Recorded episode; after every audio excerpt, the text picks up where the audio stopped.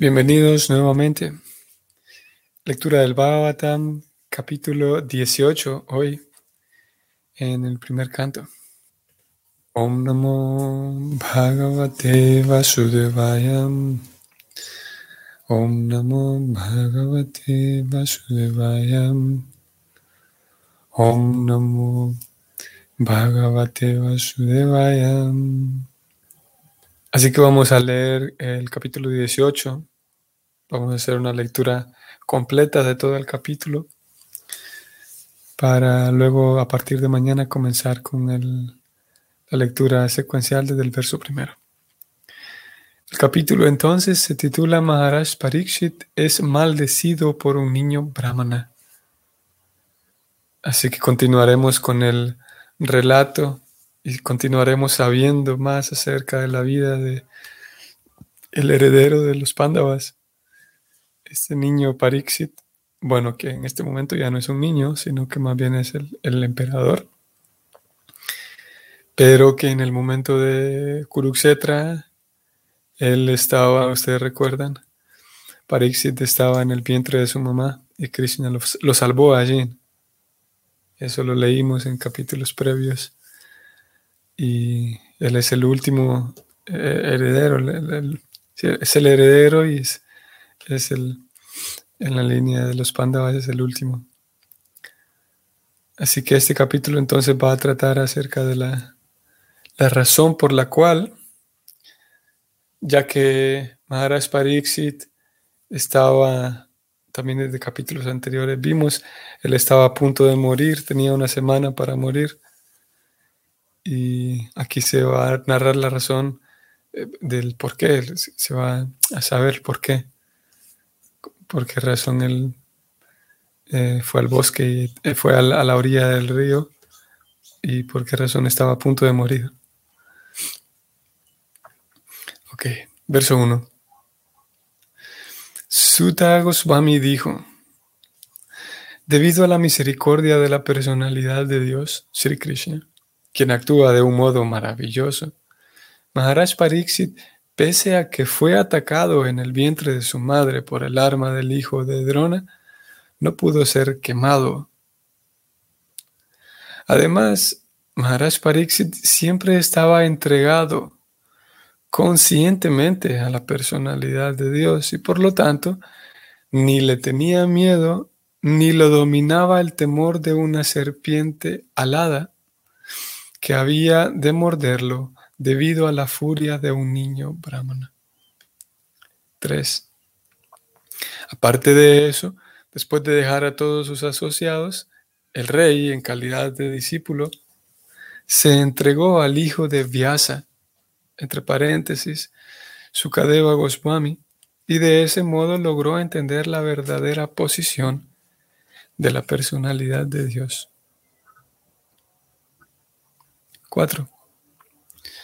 Esto se debía a que aquellos que han dedicado sus vidas a todo lo relacionado con los temas trascendentales acerca de la personalidad de Dios, de quien cantan los himnos védicos, y que están dedicados constantemente a recordar los pies del loto del Señor, no corren el riesgo de tener conceptos erróneos ni siquiera en el último momento de su vida. 5. Mientras el magno y poderoso hijo de Abimanyu sea el emperador del mundo, no hay ninguna posibilidad de que la personalidad de Kali prospere. Texto 6. En el mismo día y en el preciso momento en que la personalidad de Dios, el Señor Sri Krishna, se fue de esta tierra, la personalidad de Kali, quien promueve toda clase de actividades irreligiosas, vino a este mundo. Hmm. Un dato interesante por tener en cuenta. Texto 6. Texto 7.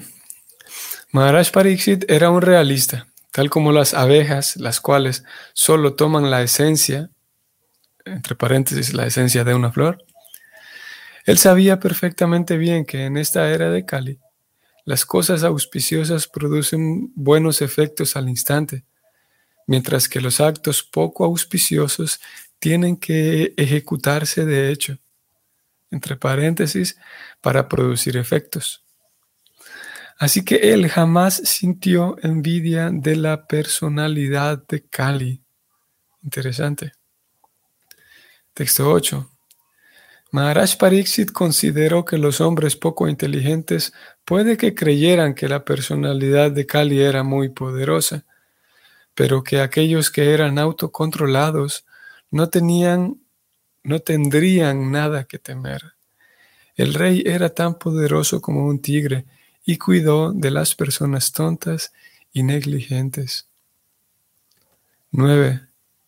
Oh sabios, tal como me lo pidieron, ya he descrito casi todo lo referente a los relatos acerca del Señor Krishna que tienen relación con la historia del piadoso Maharaj Pariksit.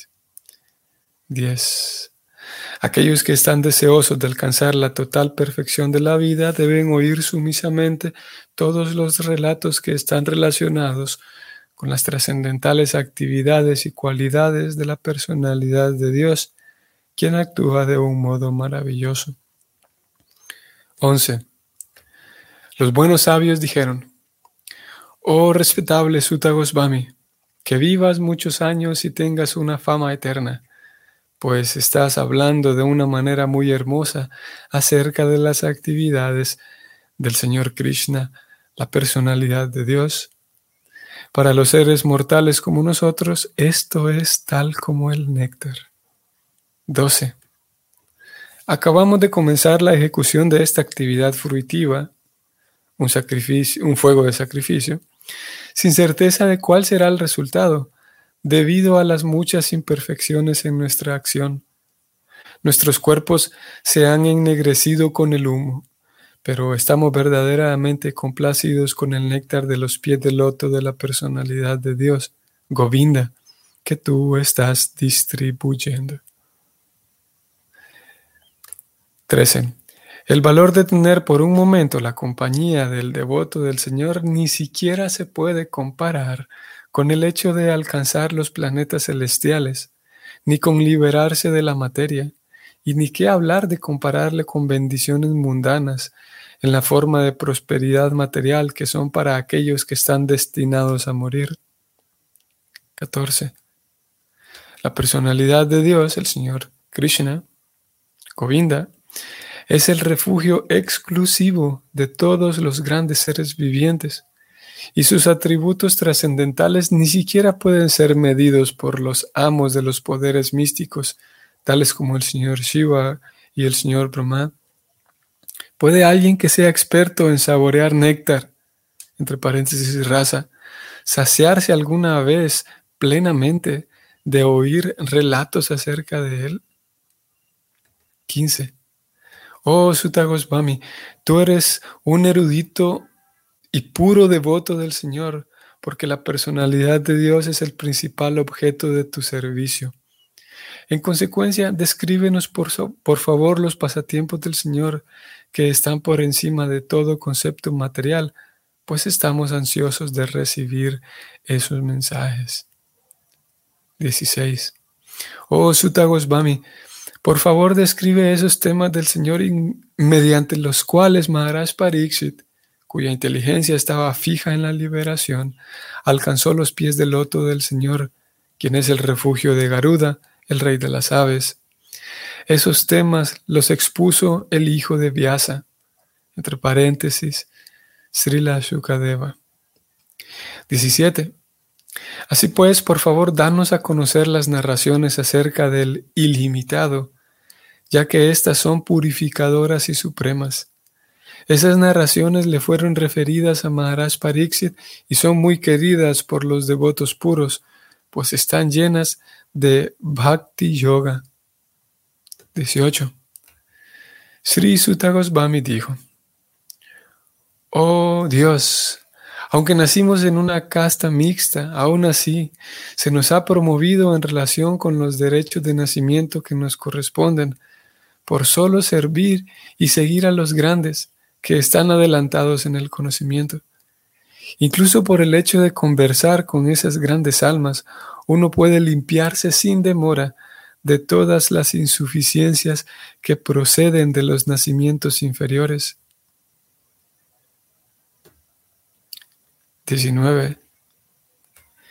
¿Y qué se puede decir de aquellos que se encuentran bajo la dirección de los grandes devotos, cantando el santo nombre del ilimitado, el cual tiene ilimitada potencia? La personalidad de Dios, ilimitada en cuanto a potencia y trascendental por sus atributos, recibe el nombre de Ananta, entre paréntesis, ilimitado. Texto 20. Ahora se ha comprobado que Él, entre paréntesis, la personalidad de Dios, es ilimitado y que no hay nadie igual a Él. En consecuencia, nadie puede hablar de Él adecuadamente. Los grandes semidioses no pueden conseguir el favor de la diosa de la fortuna ni siquiera con oraciones. Pero esa misma diosa le presta servicio al Señor aunque Él no está deseoso de tener ese servicio. 21. ¿Quién puede ser digno del nombre del Señor Supremo aparte de la personalidad de Dios Sri Krishna? Brahmaji escogió el agua que emana de las uñas de sus pies. Perdón, Brahmaji recogió el agua que emana de las uñas de sus pies para obsequiársela al Señor Shiva y darle así una bienvenida reverencial. Esa misma agua, entre paréntesis, el Ganges, está purificando el universo entero, incluyendo al Señor Shiva. 22. Las personas autocontroladas que están apegadas al Señor Supremo, Sri Krishna, pueden renunciar de súbito al mundo del apego material, incluyendo el cuerpo burdo y la mente sutil e ir en pos de la máxima perfección de la orden de vida de renuncia, mediante la cual la no violencia y la renunciación son aspectos consecuentes. 23.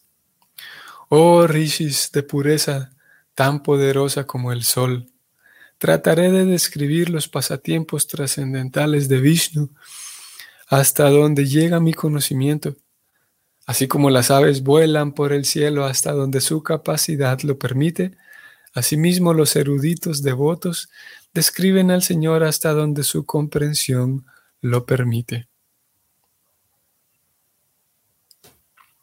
24 y 25. Una vez, mientras Maharaj Pariksit se encontraba de cacería en el bosque, con arco y flechas, y perseguía a los venados, se sintió sumamente fatigado, hambriento y sediento. Mientras buscaba un depósito de agua, entró en la ermita del muy conocido Samika o Shamika Rishi y vio al sabio sentado en silencio con los ojos cerrados. 26. Los órganos de los sentidos del Muni y su respiración, mente e inteligencia Estaban todos apartados de las actividades materiales y él se hallaba en un trance, apartado de los tres estados, entre paréntesis, vigilia, sueño e inconsciencia. Habiendo alcanzado una posición trascendental que era cualitativamente igual a la del Absoluto Supremo. 27.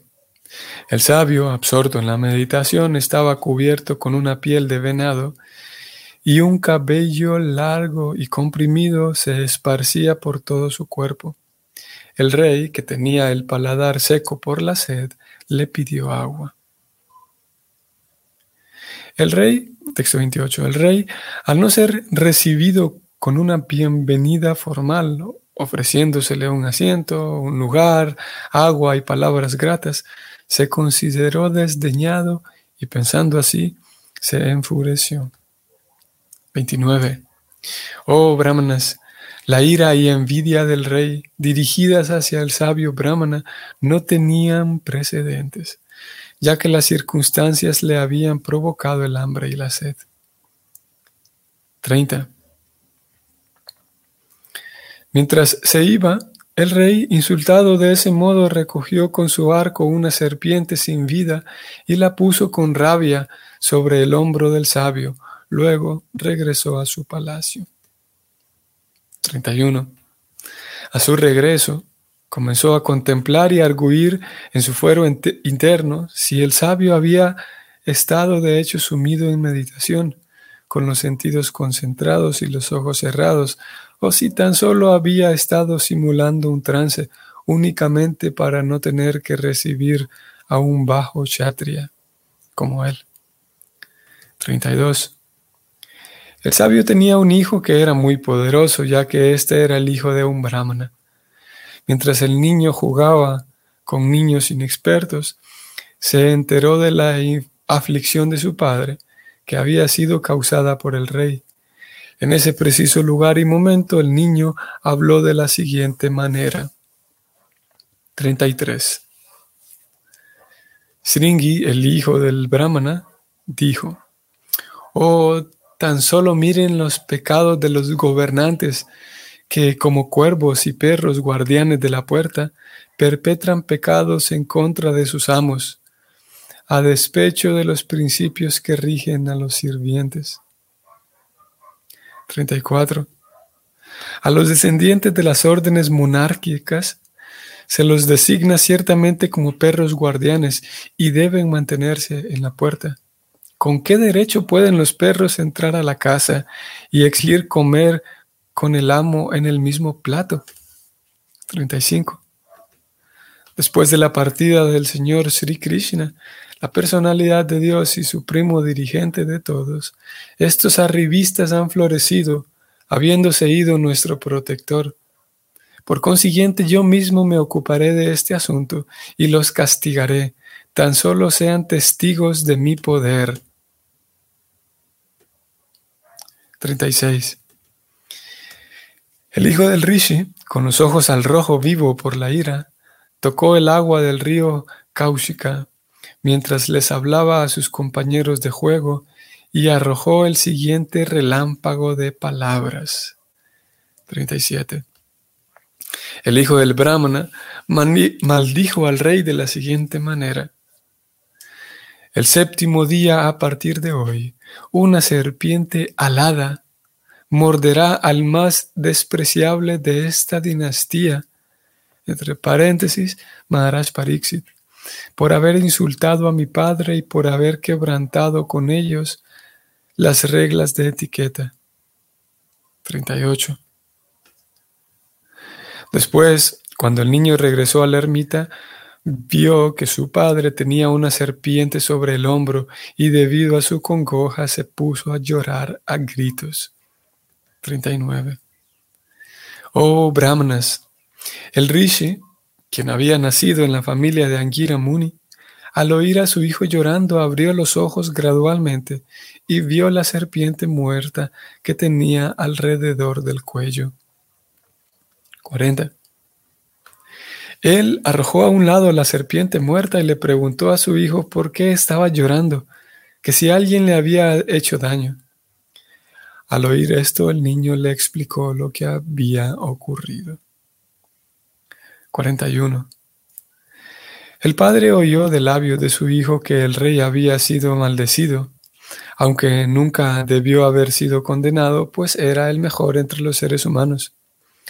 El rishi no congratuló a su hijo, sino que por el contrario comenzó a arrepentirse, diciendo, ay de mí, ¿Qué acto tan pecaminoso ha realizado mi hijo?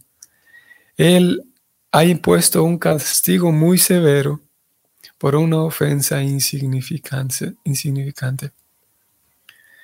42. Oh, hijo mío, tienes una inteligencia inmadura y por consiguiente no sabes que el rey, que es el mejor de los seres humanos, es como la personalidad de Dios. A él nunca se le debe poner en el mismo nivel que los seres comunes, que los hombres comunes. Los ciudadanos del Estado viven con prosperidad gracias a la protección que les brinda su insuperable valor. 43. Mi querido niño, el Señor, quien porta la rueda de una cuadriga, es representado por el régimen monárquico. Y cuando este régimen queda abolido, el mundo entero se llena de ladrones, que entonces vencen de inmediato a los súbditos desprotegidos, como si estos fueran ovejas dispersas. 44. A causa de la determinación, perdón, a causa de la terminación de los regímenes monárquicos y, a que los truanes y ladrones robarán la riqueza de la gente. Habrá grandes desórdenes sociales. La gente será herida y matada, y los animales y las mujeres serán robados, y nosotros seremos responsables de todos esos pecados. 45. En ese entonces la generalidad de la gente se apartará de un modo sistemático de una civilización progresiva en lo que respecta a las ocupaciones cualitativas de las castas y las órdenes de la sociedad, y en lo que respecta a los mandamientos védicos.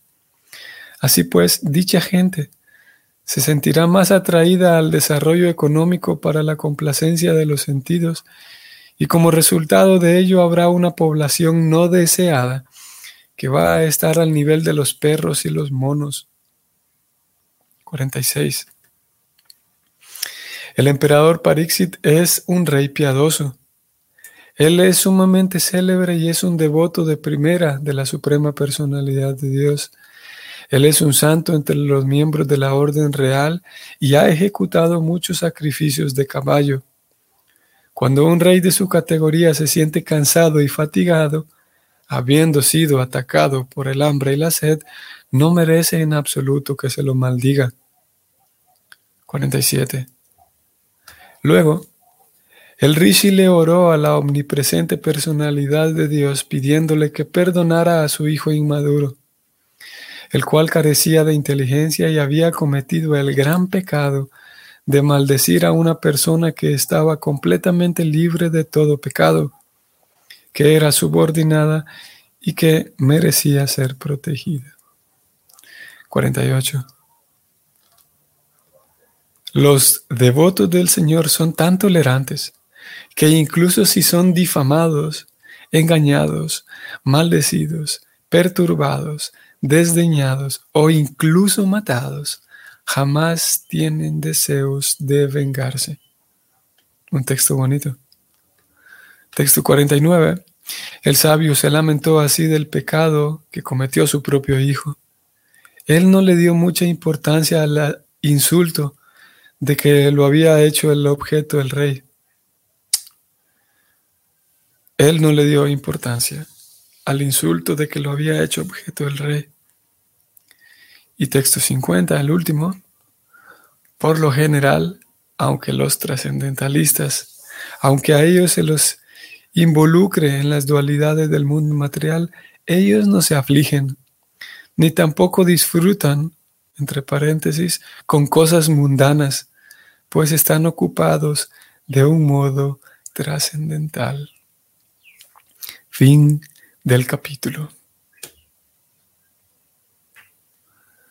Bien, hemos leído entonces este capítulo 18 que narra así este incidente de cómo Parixit terminó siendo maldecido y en el capítulo siguiente, ahora que ya leímos todo el incidente, en el capítulo siguiente, titulado La aparición de Sukadeva Goswami, vamos a entonces a leer eh, en su momento, vamos a entonces a leer cómo el rey Pariksit eh, recibe la noticia de que lo maldijeron. En este capítulo 18 simplemente lo maldicen y el rey eh, en el camino de regreso a su casa, va pensando si de verdad será que el sabio estaba meditando o no. Sin embargo, en el capítulo 19 vamos a darnos cuenta cómo hay, hay alguien que le informa al rey, le informa que lo maldijeron.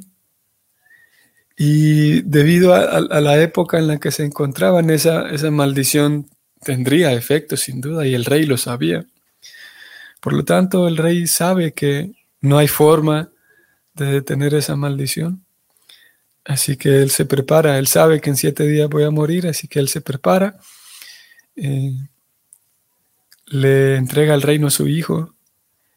Y tal como leímos en estos últimos versos, que los devotos del Señor no tienen miedo, ni tampoco enemigos.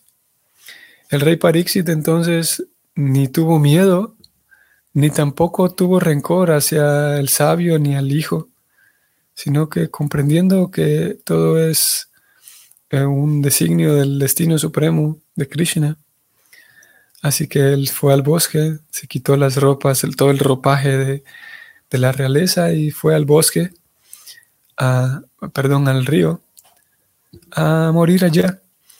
Estando en el río, muchos, muchos sabios se dan cuenta de que el gran rey estaba allí a punto de morir, así que muchos sabios se reúnen allí y allí aparece nuevamente por, por un arreglo por un designio del destino supremo, Krishna hace posible que aparezca allí, en ese río, Sukadeva. Este Sukadeva Goswami, el hijo de Vyasadeva, aparece para entonces hablar con el rey que está a punto de morir. Y es así como termina el capítulo 19. Todos aquellos sabios que están allí reunidos concluyen que la mejor persona para que hable con el rey es Sukadeva Goswami a pesar de que estaba bastante joven en comparación con los, con los otros sabios que estaban allí, muchos de ellos viejos. Pero ellos deciden eh, que Shukadeva Goswami hable con el rey y responda a las preguntas del rey, porque el rey tenía algunas preguntas. Y luego eso nos lleva al capítulo primero del segundo canto. Y ya en el segundo canto, entonces, el, segundo canto en adelante constituye la conversación entre Sukadeva Goswami y el rey Pariksit. Así que de mañana en adelante leeremos este capítulo 18, que como vimos consta de 40 versos. vamos a eh, aproximadamente lo que dura el mes de julio, vamos a estar en la lectura de este, de este capítulo. Muy bien, queridos amigos, que tengan un bonito día hoy. Eh, miércoles y hasta mañana.